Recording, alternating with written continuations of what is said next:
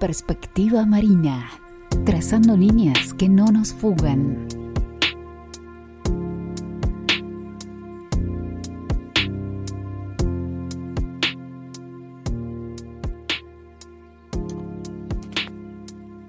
A lo largo de los últimos meses, de los últimos años, han ocurrido femicidios en diversos lugares de nuestro país. Casos con diferentes características, pero entre los que es demasiado común la falta de actuación adecuada del Poder Judicial y las fuerzas de seguridad. Nos desgarra escuchar el audio de Paola Tacacho, asesinada el 31 de octubre pasado en pleno centro de Tucumán por un exalumno que la venía acosando desde 2015, a pesar de que la víctima ya había realizado durante ese periodo 15 denuncias. En el audio previo al ataque, Paola explica resignada cómo las instancias legales que tuvieron lugar tras sus denuncias le sirvieron más a su atacante para estar al tanto de sus movimientos cotidianos que a ella para mantenerlo alejado.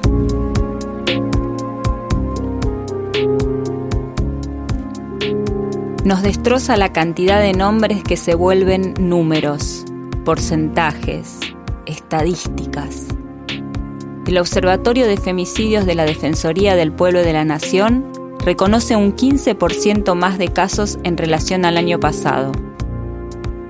168 mujeres asesinadas, del 1 de enero al 31 de julio de 2020. Más del 70% fueron asesinadas en su hogar o en su entorno familiar. Algo grande nos falta para parar esto. Sí, que la justicia considere, responda, proteja, funcione, que actúe. Pero ¿hasta dónde está incorporada en nuestras instituciones o en nuestra sociedad la urgencia en desarticular las condiciones que facilitan el camino a los agresores. Entrevistamos a Desiree Mota, presidenta de Mujeres por Pinamar, una ONG que lleva ocho años acompañando a las víctimas de violencia de género. Nos cuenta cómo fue durante los primeros meses de este año la atención en la comisaría de la mujer de nuestro distrito. Con motivo de la pandemia se ha complejizado todo, han aumentado los casos. Eh, también lo que ocurrió es que la, crisis económica se ha vinculado mucho a esto. Eh, entonces no solo genera que cambien los ánimos, sino que también eh, la mujer se sienta anclada por una condición económica y también el, el interactuar dentro del hogar, ¿no? A motivo de la pandemia genera mucho más conflicto y lo que sí vimos, que es lamentable, es la violencia eh, física, psicológica y sexual hacia los menores. Hubo un detonante eh, en el invierno, eh, cerca del 20 de julio, porque en sintonía con un reclamo que nosotras veníamos haciendo desde el mes de febrero por malos funcionamientos, digamos que el reclamo se hizo carne en la calle, en las vecinas, debido a una serie de acosos callejeros que se vincularon con también una mala atención eh, dentro de la comisaría de la mujer. Luego de nuestros reclamos en la Mesa Permanente de la Mujer. La Mesa Permanente de la Mujer es un espacio de trabajo donde se encuentran integrantes de instituciones, concejales y funcionarios de Pinamar para resolver la problemática de la violencia de género. Nosotras juntamos nueve casos testigos y elevamos la denuncia a la Dirección de Casos Críticos del Ministerio de las Mujeres el Ministerio de las Mujeres, Géneros y Diversidad fue creado en diciembre de 2019 con el objetivo de asistir en el diseño, ejecución y evaluación de las políticas públicas nacionales en materia de políticas de género, igualdad y diversidad. Es decir, que sus integrantes trabajan por los derechos de las mujeres y diversidades, frente a toda forma de desigualdad y violencia, para construir una sociedad más justa con todos, todas y todes. La verdad que tuvimos una respuesta inmediata, nos contactaron desde esta dirección y conformamos una mesa de trabajo en conjunto con Ministerio de las Mujeres, Ministerio de Seguridad, Centro de Asistencia a la Víctima de la Dirección de Familia de Pinamar y Centro de Asistencia a la Víctima y Acceso a la Justicia del Ministerio de la Provincia de Buenos Aires. Los centros de asistencia a víctimas y acceso a justicia son lugares de acompañamiento en la provincia donde se brinda asesoramiento y orientación jurídica para garantizar el pleno ejercicio de los derechos y la igualdad de oportunidades.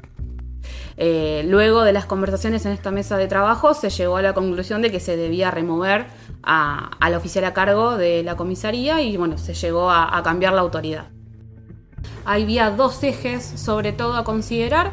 Uno era eh, que se atribuían las oficiales la admisibilidad de las denuncias. O sea, la policía en realidad no evalúa si es admisible una denuncia o no, sino que toma la denuncia y eso lo evalúa el juzgado o la fiscalía. Eso era uno de los puntos de conflicto y otro era que no articulaban con los dispositivos estatales. O sea, cuando llega una denuncia, es obligación de la Comisaría de la Mujer informarle al centro de asistencia tanto municipal como provincial del Ministerio de Justicia. Eso no estaba pasando, así que la víctima quedaba completamente desprotegida. Y bueno, este reclamo que se dio desde el mes de febrero durante todo el invierno decidimos eh, sumarnos a las protestas que fueron autoconvocadas por las vecinas, como para darle más fuerzas desde nosotras con, las herramientas que tenemos como institución debidamente constituida y acoplarnos al, reclamo, ¿no? Pero fue todo más o menos en sintonía en el, mes de julio. Fueron tres marchas en una semana. Primero comenzamos frente al edificio municipal en Bungie Show y luego en Comisaría de la Mujer y por último finalizamos con eh, una marcha sobre Bunge frente a la comisaría primero. Y aparte lo más doloroso era que no es, a mí no me interesa que desacrediten mi testimonio, sino que mi testimonio era el de las víctimas. Que en realidad aparte de la víctima, o sea, era, era mucho peor. En un lugar que es una atención primaria donde comienza todo el circuito de erradicación de violencia, que no es en un día, sino que es un proceso muy largo, quedaba completamente truncado con la víctima desprotegida, incluso hasta peor, porque decidió irse de su casa, ir a denunciar y se va con las manos vacías. Así que la gravedad era enorme. Si consideramos la participación de los organismos estatales o no gubernamentales y tejemos redes para visibilizar los reclamos y apoyar a las mujeres, podemos desactivar paulatinamente su revictimización a nivel institucional. Nosotras incluso muchas veces nos posicionamos en nuestro trabajo en la previa, ¿no? En el trabajo con la, con la persona para empoderarse, estar fuerte y poder afrontar un proceso que es, es complejo, pero es sumamente necesario. Lo fundamental ante todo es radicar la denuncia, porque la denuncia es un instrumento, una herramienta que nos permite protegernos, ¿sí? La denuncia se tiene que tomar. Nosotros tenemos, todas las mujeres, cualquier persona tiene derecho a que le tomen la denuncia. La, admisibilidad no le evalúa el personal policial, sino que a posteriori le evalúa la justicia. Así que la denuncia es elemental, como a su vez la, la asistencia psicológica letrada y social. Las comisarías de la mujer, ya sea dentro de la dependencia como en articulación con dispositivos estatales, cuentan con un gabinete interdisciplinario en el cual trabaja una psicóloga, abogados y eh, trabajadores sociales. Pero es importantísimo también erradicar los argumentos instalados en la comunidad que han construido históricamente cierta culpabilidad sobre la víctima detentando la merecedora o provocadora de lo que padece. Luciana Oyola es abogada y hace referencia al caso de María Lescano, recientemente absuelta de su condena a 13 años de prisión por haber matado en defensa propia a su expareja, cuando intentara violarla. En este fallo se aplicó la perspectiva de género, y como declara Luciana, el debate en tribunales puede ser factor de cambio social. ¿Hay buenas víctimas y malas víctimas? Mi nombre es Luciana Oyola, soy abogada litigante, integrante de la red de abogadas feministas de Santiago del Estero. Entiendo que el sistema judicial, pese a los avances que existen en la materia, lo que hace generalmente es criminalizar a las mujeres y actuar sin perspectiva de género con respecto a las mujeres víctimas de violencia, aun cuando existe la obligación legal de debida diligencia por parte del Estado. Creo que exterioriza el hecho de que la aplicación del derecho no ha sido nunca objetiva, como nos quisieron hacer creer, sino que ha estado marcada históricamente por una mirada androcéntrica del hombre blanco de clase media heteronormado. Esto se agudiza aún más cuando quien es juzgada se trata de una mujer que está atravesada por distintas categorías de opresión. O sea, estas categorías de discriminación inciden a la hora del juzgamiento y no solo por el género, sino por el nivel educativo, las dinámicas familiares, la clase social, la situación laboral, etc. No es suficiente entonces una igualdad jurídica, o sea, la establecida en el texto de la norma, sino que debemos buscar desde el derecho una igualdad de hecho que se acerque aún más a las distintas realidades, lo que Roberto Saba ha denominado igualdad como no sometimiento pasando de una visión individualista a una estructural de desigualdad, en la cual se reconoce que hay un grupo que ha sido sistemáticamente excluido. Asimismo, considero que si hablamos de una justicia democrática, cuando la sociedad conoce y comprende las causas judiciales mediante el tratamiento responsable de la información por parte de los medios de comunicación y de los abogados intervinientes, y a través de la lucha colectiva, interdisciplinaria, intersectorial y desde los feminismos, lo que se debate en tribunales es factor de cambio social. Lejos de encontrar algún alivio en denunciar a quien en la mayoría de los casos es pareja, padre, tío, hermano, abuelo, alguien que acosa en el camino al trabajo, la denuncia es el primer paso de un proceso muy engorroso, pero fundamental para que la mujer, y en muchos casos los niños y niñas involucradas, accedan a la protección que necesitan. La mujer tiene derecho a pedir una medida de restricción para resguardarse del agresor. ¿Eso tendrá que estar avalado por un fiscal o un juez? Debería ser inmediato, de hecho acá en Pinamar, por ser un, lugar quizás un poco más accesible y más pequeño, están manejando más o menos no más de 48 horas para que se emita la cédula de notificación con restricción perimetral o incluso exclusión del hogar. Del hogar. Las mujeres tienen que saber que pueden pedirles protegidas. Incluso en este momento Pinamar cuenta con un, con un refugio en el cual por esas horas o días que tarda en expedirse la justicia pueden resguardarse en ese espacio hasta volver a su casa. O sea, en el refugio puede estar la mujer con sus hijos y justamente el, hogar, que donde tienen el primordial derecho a los chicos, para eso se hace la exclusión del hogar, para que la mujer no tenga que movilizarse, no importa de quién sea la propiedad del hogar, básicamente, eh, sino que si es el hogar de, los niños, eh, se excluye al violento. Entendemos que la violencia de género no es una problemática particular que responde a una condición especial o a un sector de la comunidad.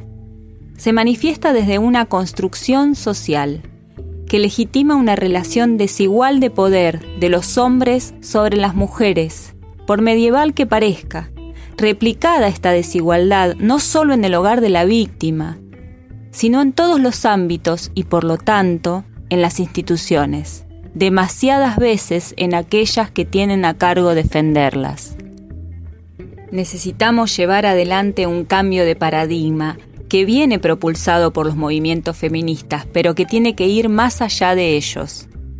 Avalar el derecho a la vida de las mujeres, a sus vidas íntegras, pacíficas y prósperas, sus derechos humanos, una deconstrucción que comienza en cada ciudadano y ciudadana. Y sí, es prioritario que la legislación garantice las actuaciones para detener estos delitos, porque sabemos que la violencia sin atención, sin coto, se replica, se acelera y se potencia. Violencia psicológica, violencia económica, violencia sexual, violencia simbólica, micromachismos. Son maniobras sutiles que a veces ni te das cuenta, pero que ejerces poder al cotidiano y que atentas contra la autonomía y el empoderamiento de la mujer. Por ejemplo, negarle la participación de algo por dar sentado que no lo va a entender o que no sabe cómo hacerlo. Tantas señales para abordar antes de que peligre la integridad de la persona. Sin embargo, la mayoría de los casos llegan a la denuncia cuando la situación amenaza la vida de la mujer y aunque esa amenaza comienza mucho antes, la mujer teme al descrédito porque es moneda común. Sí, en, en general nos llega ya el, digamos, el, caso consumado y detonado y lo que nos prende la, lo que a la mujer eh, que es violentada le, prende la, alarma es la violencia física. Por supuesto que a priori hubo toda una, secuencia de violencia económica fundamental porque las limita, psicológica, eh, de todo tipo. Muchas veces también son víctimas los chicos, eh, eso hay que aclarar que la justicia tiene que trabajar entendiendo que los niños son sujetos de derecho y que, eh, que las restricciones deberían salir también para los niños, porque muchas veces pasa que sale solamente para la mujer y se obliga a la vinculación con los niños, entonces es importante eso. No necesariamente tenemos que considerarnos feministas para adoptar un rol de prevención ante esta problemática como vecinos, amigas, hermanos, madres, conocidos y conocidas. Bueno, notamos que, está trabajando mucho mejor, eh, estamos en contacto permanente, hemos logrado otro vínculo, tenemos otra comunicación, así que hasta ahora no hemos sido reportadas con otro, con algún conflicto, pero sabemos que si tenemos alguna, alguna algún cuestionamiento o alguna inquietud, eh, se los podemos trasladar sin problema. Los resultados de la participación ciudadana articulada con las organizaciones tendrá más posibilidad de ser efectiva. De la misma manera que una mujer tendrá más posibilidades de revertir su situación si está acompañada. Sí, me parece que ante todo eh, nosotros venimos desde el año pasado, hicimos charlas trabajando sobre la intervención social, ¿no? La intervención social es importante. Eh, la indiferencia, si somos indiferentes terminamos siendo cómplices de una situación de violencia. Sin embargo, es importante aclarar que mm, tenemos que posicionarnos en un lugar de acompañamiento. O sea, las presiones a veces no sirven y hasta podemos generar que la persona se distancie de nosotros. Eh, nosotros aconsejamos la escucha, estar atentas, eh, acompañar y, y, brindarnos a lo que la víctima nos demande, ¿sí?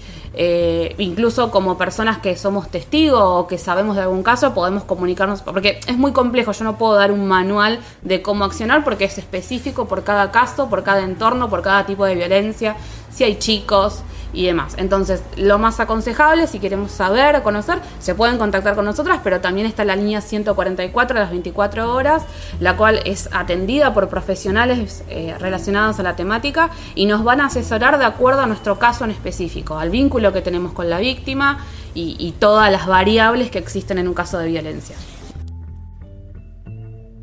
Tenemos derecho a ser escuchadas y a que nuestra opinión sea tenida en cuenta a recibir atención efectiva en centros de salud y asistencia social si fuese necesaria, a recibir asesoramiento y protección judicial, a cambiar nuestro lugar y tiempo de trabajo, a recibir respuesta oportuna y efectiva, a que se proteja nuestra intimidad a través de un buen trato y no siendo revictimizadas por quien nos atiende Quisiéramos que esos derechos ya estén garantizados por las leyes que los establecen, pero necesitamos que sean declarados y respaldados por todas las voces.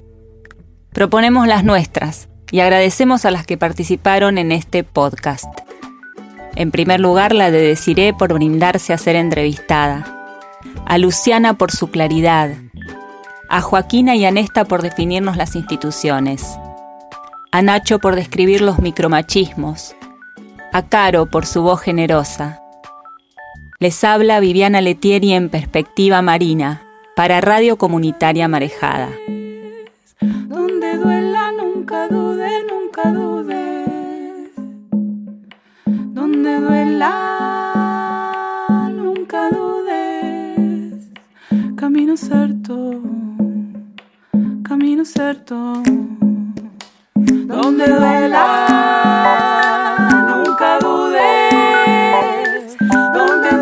Sí, sí, estamos en contacto permanente con la mayoría.